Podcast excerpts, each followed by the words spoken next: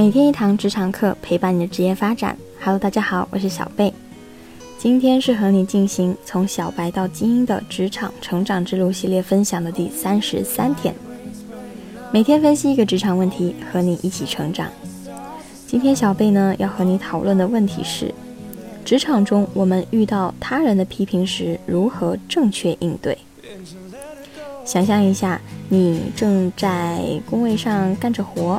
突然接到了领导的电话，用不太友善的语气对着你说道：“哎，某某某，你来我办公室一下。”想必你的心里会不停的打鼓，心跳加速，因为即将到来的可能是一顿批评。面对负面评价是一件挺难的事情，我们绝大多数人习惯于接受肯定和褒奖，但不管你的工作表现多么优秀，总是免不了要受到来自领导啊。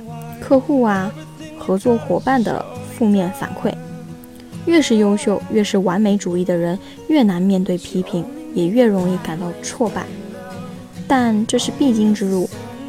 一个懂得如何心平气和地接受批评，并将负面评价看作是自我提升的宝贵机会的人，才更有可能赢得尊敬，取得进步。当我们遇到批评的时候，不同的人会有截然不同的反应。有些人啊，会习惯性的去反驳，或者找理由去解释一下发生的错误；有的人会默默听完，一声不吭的继续干活，不做任何的反应。不同的反应方式不仅体现着你对这份批评的态度，也在向他人传递你的职场性形象。那么，遇到批评的时候，我们应该如何应对才是最合适的呢？以下四个步骤。可以作为我们应对批评时的参考。第一步，认真的聆听对方的发言，不要打断对方，让对方说。一个是给对方发泄情绪的空间，以便下一步的沟通可以冷静客观。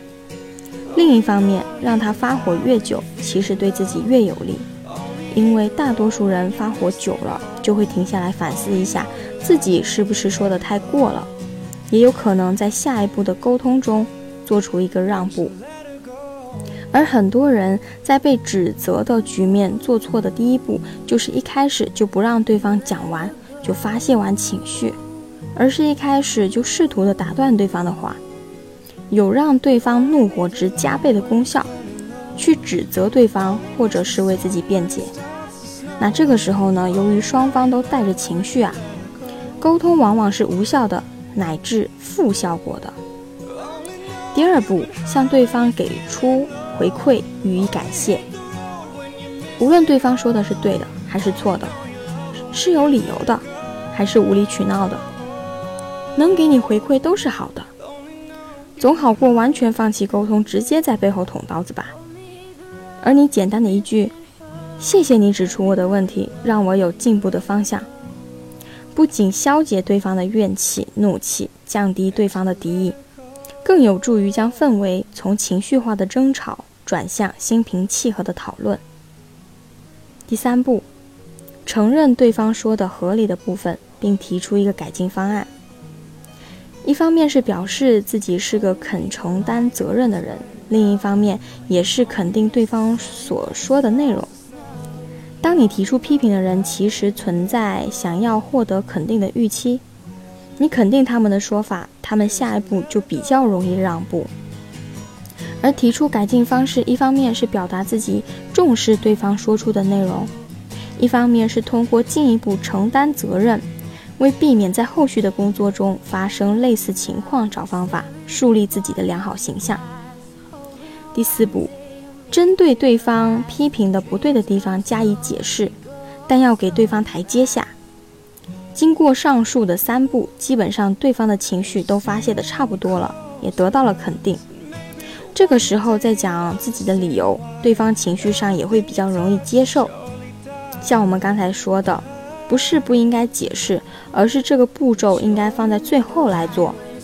然而，没有人喜欢被别人指出自己的错误。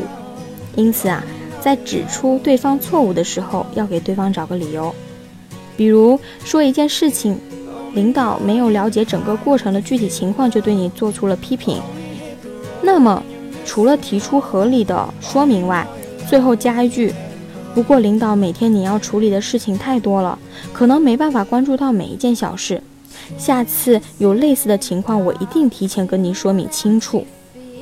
最后加这样一句话呀，既向领导说明了真实的原因，又给领导一个台阶下，避免领导觉得尴尬，无疑会比只解释原因不给台阶的防水要好得多。以上四个步骤，除了第三个要把握好。承担自己应该承担的责任以及不背黑锅的度之外，都是很简单的。而大多数人之所以容易把问题搞砸呀，就是因为往往一开始就进入了第四步，辩解及理清对方的责任。而一开始就这样做，容易将双方带入情绪化的一个讨论，结局当然就是不好的了。面对批评或指责，第一件事情一定是先处理对方的情绪问题，再讨论具体的事件。很多人习惯用提高声调或者激烈的措辞来据理力争，是因为我们关注的点在事情上，往往忽略了情绪的影响。但毋庸置疑，在情绪问题没得到解决的情况下，讨论事情是无效的。以上就是今天小贝和你分享的内容了，也欢迎你将我们的内容分享给你的朋友们，还可以在评论区写下你想和小贝交流的内容和故事，或者有哪些你想了解、探讨的话题，都可以提出来。微信公众号关注“每天一堂职场课”，还有更多的职场干货在等你。我是小贝，我们下期节目再见。